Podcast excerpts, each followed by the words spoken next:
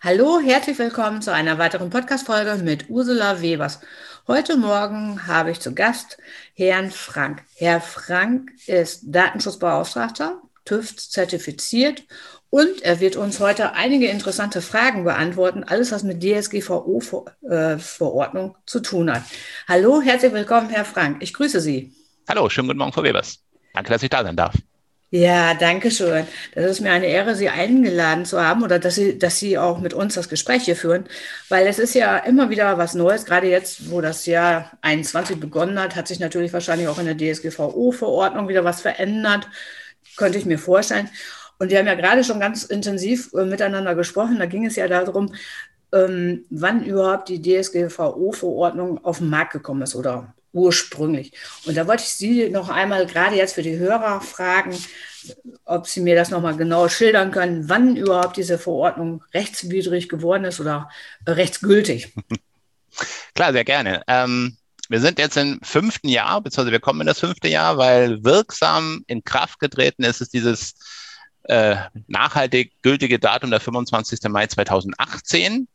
Zu dem Zeitpunkt war sie aber schon zwei Jahre lang in Kraft und hatte so eine Übergangsphase. Also veröffentlicht im entsprechenden Gesetzblatt wurde sie am 24. Mai 2016, nachdem sie 20 Tage vorher ähm, also veröffentlicht und äh, beschlossen worden ist.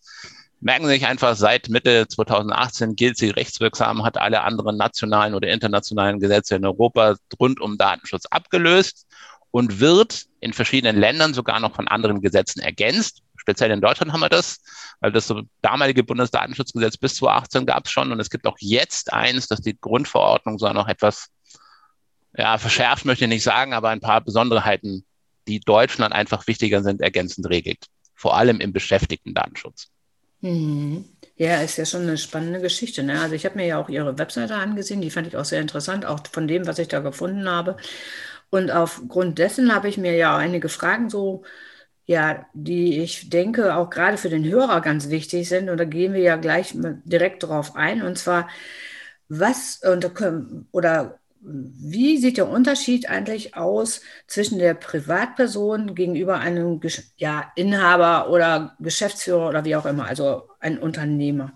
Können Sie das dem Hörer vielleicht mal so ein bisschen nahe bringen, wo überhaupt der Unterschied ist und was so wichtig ist, überhaupt zu, ja, zu berücksichtigen im Alltag?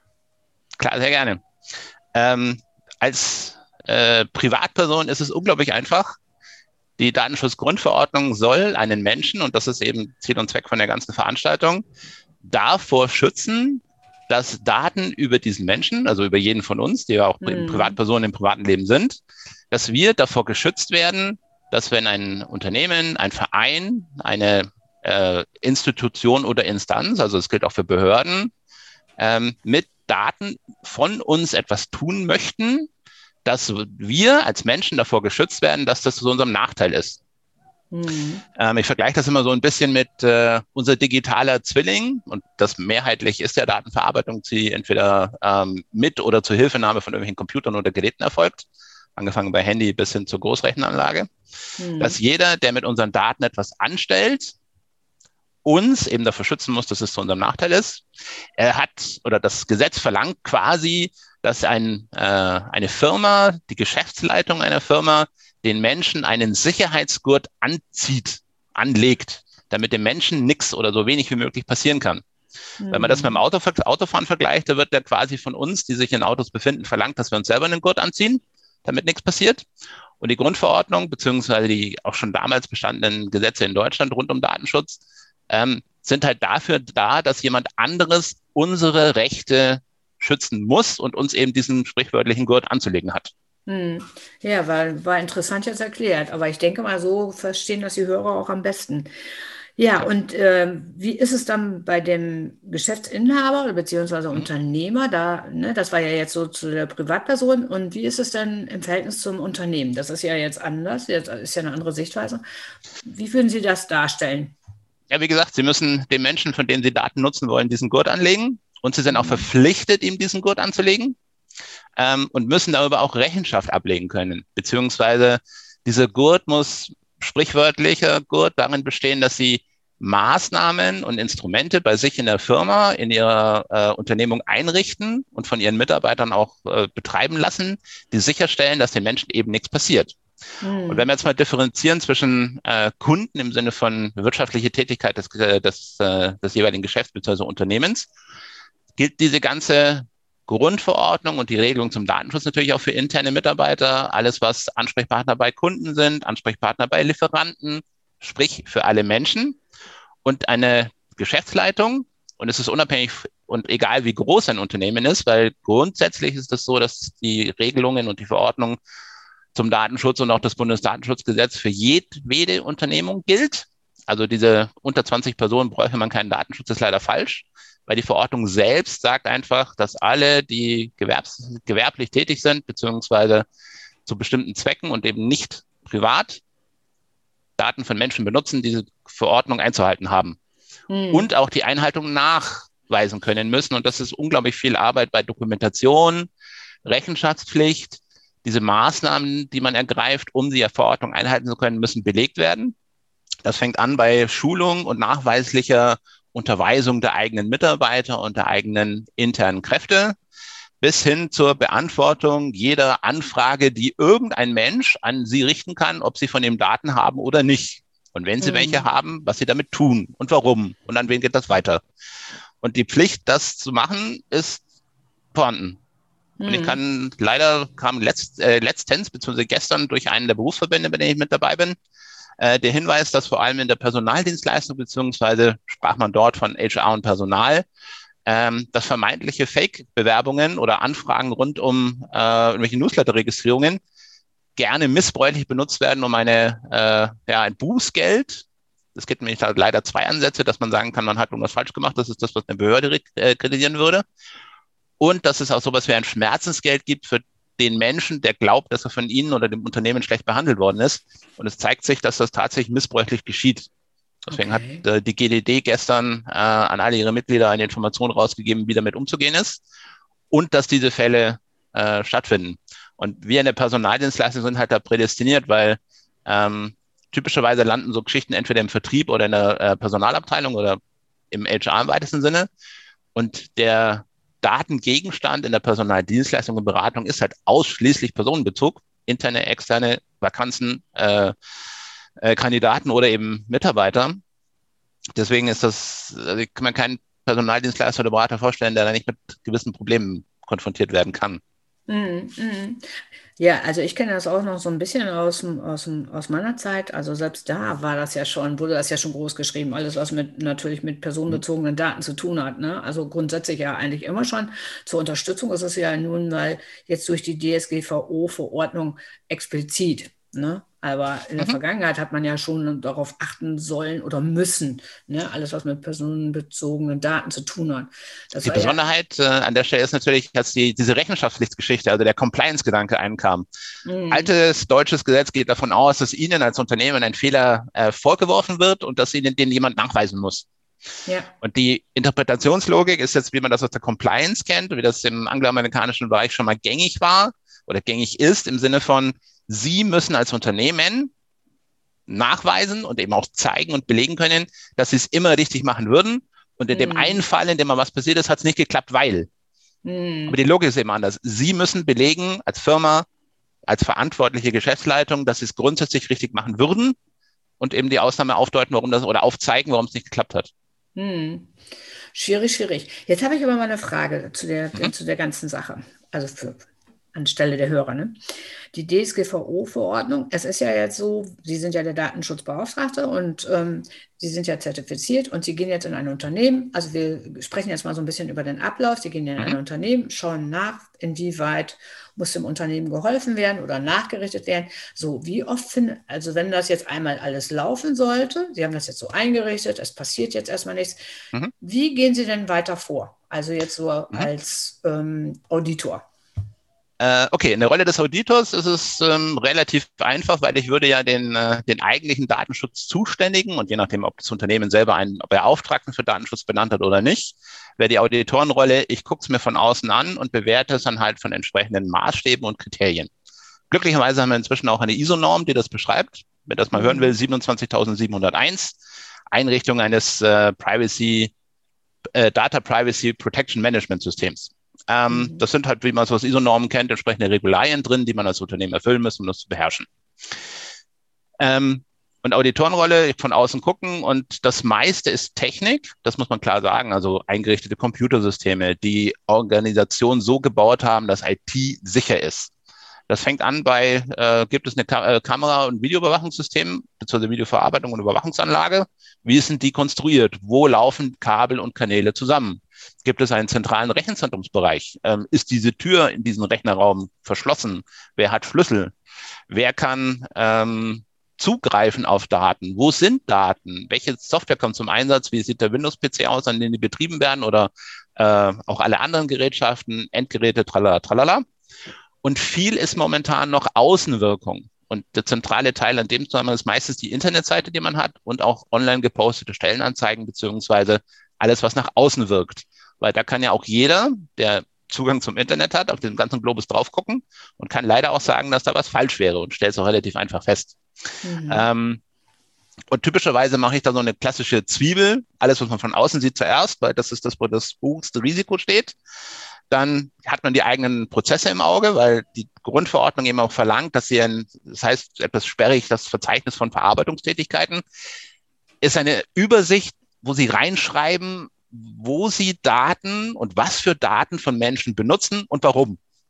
Und wenn mal was passiert oder wenn eine, auch eine Behörde mal eine Auskunft will, dann nimmt man diese Übersicht und kann einfach nachgucken, hey, ihr habt jetzt was im, ähm, in der Bewerbermanagement-Plattform, die ich vielleicht im Internet betreibe, da war was mit der Passwortsicherheit. Und dann weiß ich, dass alle meine Betroffenen sind die Bewerber, die da drin stecken über eine gewisse Zeit. Diese Daten sind zugegriffen worden von Disponenten oder ähm, Recruitern von da und da.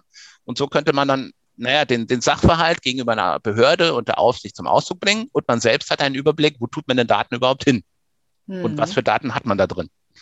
Ja, und der nächste Teil wäre dann noch zu gucken, dass wenn Sie so einen Dienstleister benutzen, den sowas technisch bereitstellt, dass der das auch ordentlich macht, weil leider ist die Verantwortung, die Sie für die ganze Haltung und Verwendung von Daten haben, über die Sie als Firma entscheiden. Und das ist dieser Begriff, um den es geht. Die, der sogenannte Verantwortliche ist derjenige, der eine Datenverarbeitung gestaltet. Also festlegen, mhm. was für Daten von Menschen, egal was für Menschen, unter welcher Instrumentwahl äh, und in welche Instru äh, Systeme landen und ist leider über den gesamten Prozess von vorne bis hinten verantwortlich. Mhm. Ja, also wenn ich das so höre, sehr umfangreich wo die meisten Menschen, glaube ich, gar nicht oder ne, gar nicht so dran denken, ne, wie umfangreich das Gesamte ist und so, wie Sie das gerade geschildert haben, also auch mit der Zwiebel, dass Sie erstmal von außen gucken und dann eben halt langsam nach innen vorgehen, ist also mhm. doch sehr umfangreich. So, jetzt ist meine nächste Frage, also auch wieder als Auditor. Äh, wie gehen Sie denn vor in, in den Unternehmen? Also was halten Sie für richtig oder wie ist es angedacht, von der Kontrolle her als Auditor. Mhm. Also Sie, äh, wenn Sie jetzt sagen, ja, es gibt ja auch andere Leute, die man abgestellt hat, vielleicht als ähm, ja, Beauftragter in diesem Unternehmen, mhm. aber Sie jetzt als Datenschutzbeauftragter gleichzeitig ja Inhalt als Auditor. Ähm, wie oft oder wie ist die Regel da? Naja, ähm, der Kontrolle meine ich jetzt. Nicht. Im Rahmen des Beauftragten ist es ganz einfach. Ich bin dafür verantwortlich und das ist der Teil, wo ein Beauftragter also eine gewisse Verantwortung tragen muss, mhm. weil er sicherzustellen hat, dass das die, die Firma, für die er Beauftragter ist, den Datenschutz ordentlich einhalten kann. Mhm. Es ist glücklicherweise nicht meine Aufgabe, bei einer Aufsichtsbehörde Bescheid zu sagen, hey, die Firma XY macht was falsch. Ähm, aber wenn ich jetzt als Beauftragter da bin, dann wäre es mein Job zu kritisieren und festzuhalten, wenn ich erkenne, da funktioniert irgendwas nicht.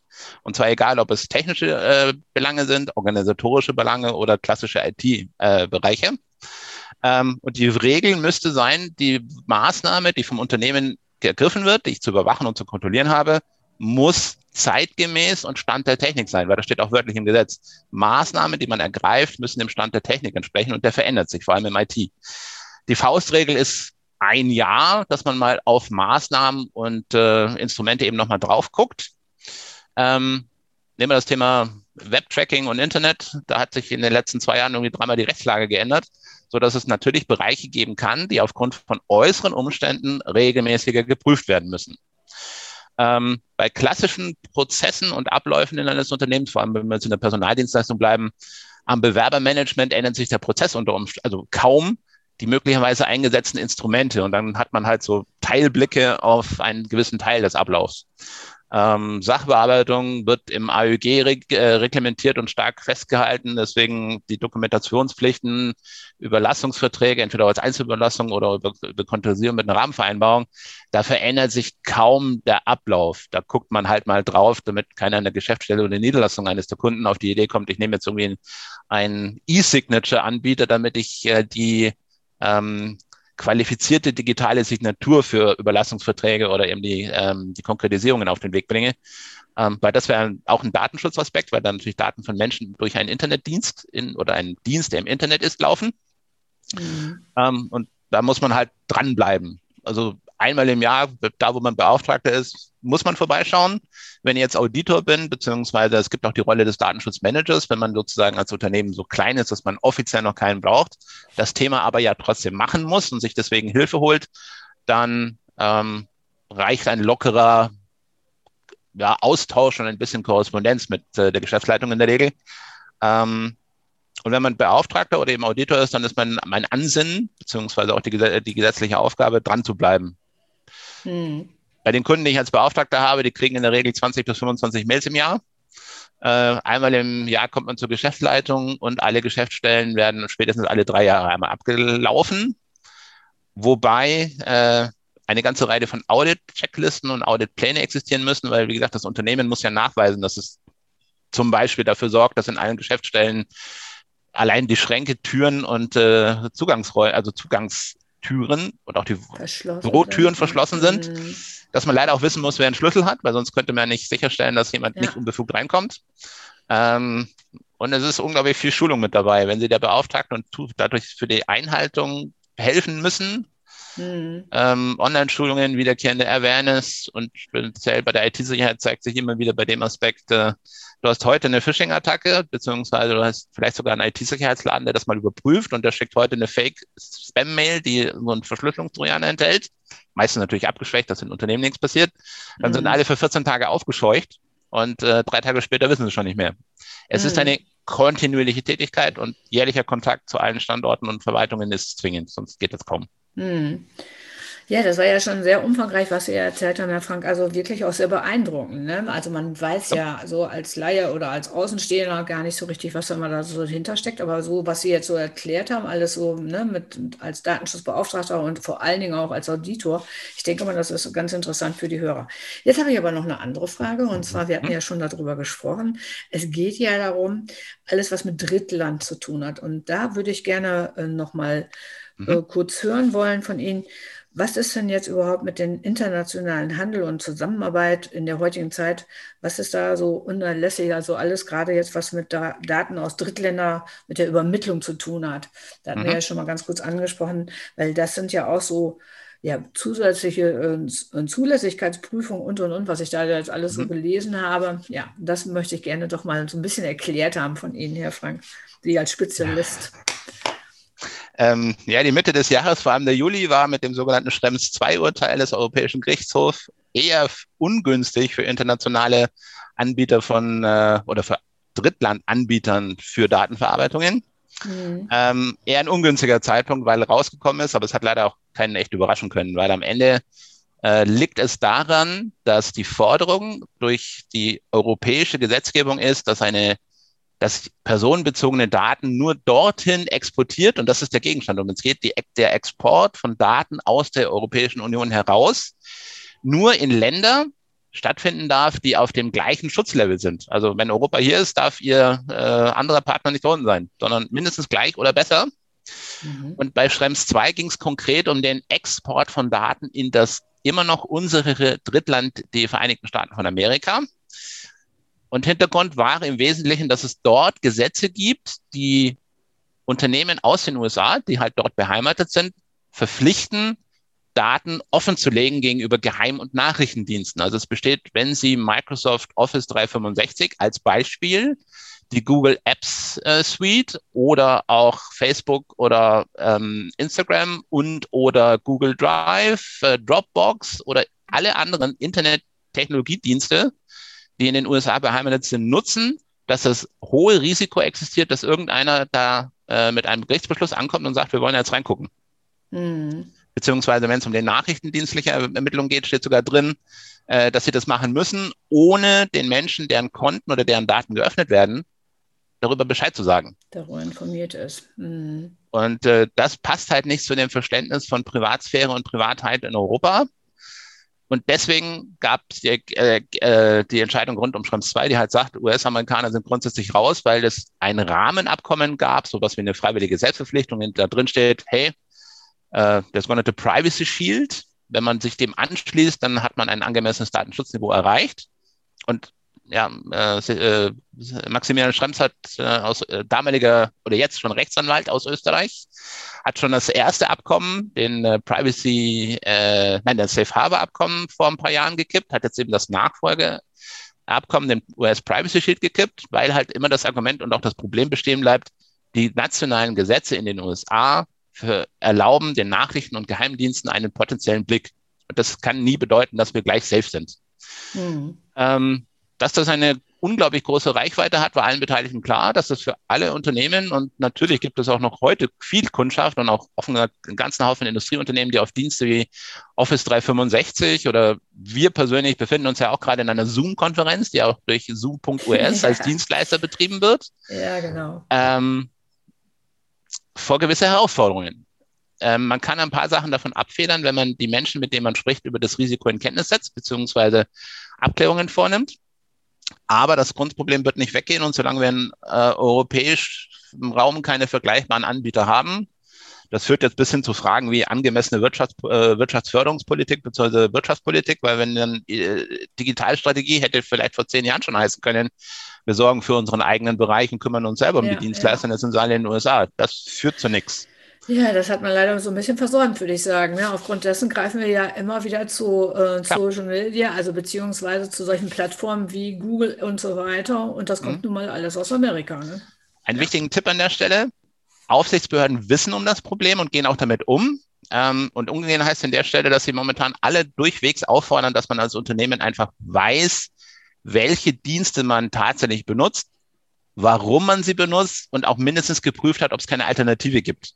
Mhm. Und wenn Sie jetzt äh, nationaler oder vielleicht sogar europäisch, international oder gar weltweit tätiger Personaldienstleister sind, kommen Sie über globale Netzwerke und die entsprechenden, naja, auch die Power, die halt hinter großen Läden wie Microsoft oder auch Google steckt, nicht drumherum. Kommen Sie nicht, nein, nein. Ähm, und auch da muss man sagen, die ziehen jetzt nach. Ähm, Face, ähm, äh, Microsoft im Speziellen hat vor ein paar Wochen gesagt, dass sie jetzt durch äh, erweiterte Verträge, die man auch braucht, also in dem Moment, bis, bisher konnte man sagen, man hat ist Teil dieses Rahmenabkommens, steht in den AGBs und da stand dann drin, jawohl, Rahmenabkommen, wir dürfen. Das Rahmenabkommen ist jetzt weg, deswegen brauchen Sie als Unternehmen auf jeden Fall andere und neue Verträge, sogenannte Standardvertragsklauseln. Mhm. Das bitte prüfen, das wäre echt wichtig, das ist der eine Tipp. Wissen, wen Sie haben, wie sieht die Rechtsgrundlage mit dem aus, wenn es um einen Datenexport geht und sich überlegt haben, brauche ich es wirklich? Bleiben wir mal bei einer einfachen Geschichte wie in einem Webtracking auf der Homepage. Natürlich sind die typischen Instrumente von der großen Suchmaschine, da kostenlose Instrumente, die auch eben deswegen kostenlos zur Verfügung gestellt werden, weil die damit ja im Hintergrund noch selber was tun. Ähm, aber überlegen Sie sich einfach, ist es tatsächlich notwendig, dass ich so eine Riesenkanone auf einen ganz kleinen Spatzen unter Umständen schießen will? Klassischerweise möchte Personaldienstleister ja wissen, welche Stellenanzeige, die auf dem eigenen Jobportal sind, werden wie oft aufgemacht. Und da muss es nun wirklich nicht die GA sein, um mal die Produktabkürzung zu bezeichnen.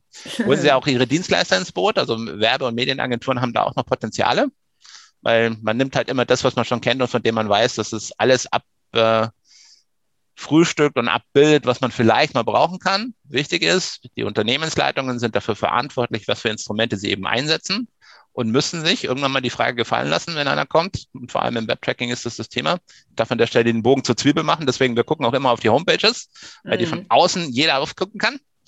Ähm, und einfach eine, also auch das Bild, den Überblick und die Entscheidung, ob es das Risiko wert ist.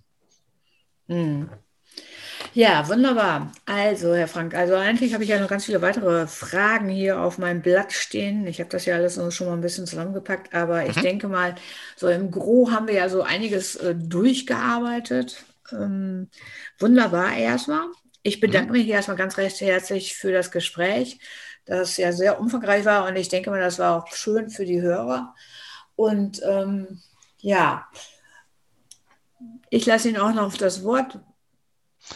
Äh, die Freude ist ganz meinerseits. Ich freue mich immer, wenn es eine Plattform und die Möglichkeit gibt, das Thema zu adressieren, weil das Datenschutz wird nicht mehr weggehen. Ähm, wir haben zwar dieses Jahr, beziehungsweise durch die Corona-Verschiebung natürlich jetzt, äh, also eine hätte es schon letztes Jahr sein sollen, eine Evaluierung geben sollen. Ähm, die wird voraussichtlich dieses Jahr kommen, aber dass die Prinzipien, die dahinter stecken, der Schutz der Rechte und Freiheiten von natürlichen Personen, dass der nochmal zusammengestaucht wird, äh, wird nicht auf, also wird, denkt sich keiner, das erwartet auch keiner. Ähm, für diese Drittlandsgeschichte kommt gerade ein Thema auf, dass die Kommission an neuen Verträgen deswegen baut, weil dieses Rahmenabkommen nicht mehr existiert, weil man möchte nicht riskieren, dass man aus Schrems 1 zu Schrems 2 bis irgendwann mal in den nächsten zehn Jahren vielleicht bei Schrems 5 rauskommt, weil das mhm. Grundproblem immer gleich bleibt. Ähm, und das Thema gehört einfach in der Personaldienstleistung, in der Personalberatung aufs Thema, weil hier sind auch die Geschäftswerte personenbezogene Daten. Und das haben die Aufsichten verstanden. Das haben leider auch die, die, Menschen verstanden. Wie gesagt, wir machen uns relativ viel Ärger in letzter Zeit mit Auskunftsansprüchen, die mhm. umgesetzt werden sollen. Also adressieren, adressieren und bitteschön dranbleiben. Und das kann man nicht unbedingt immer alleine. Ziehen Sie Ihre Dienstleister mit ins Boot, helfen, lassen Sie sich helfen und sorgen Sie auch jemand, der den Datenschutz bei Ihrem Unternehmen oder den Unternehmen selbst äh, zwar nicht verantwortlich übernehmen muss, weil das kann die Geschäftsleitung sowieso nicht abgeben, aber bitte adressieren Sie jemanden, der das gut kann. Ja, wunderbar. Vielen Dank, Herr Frank.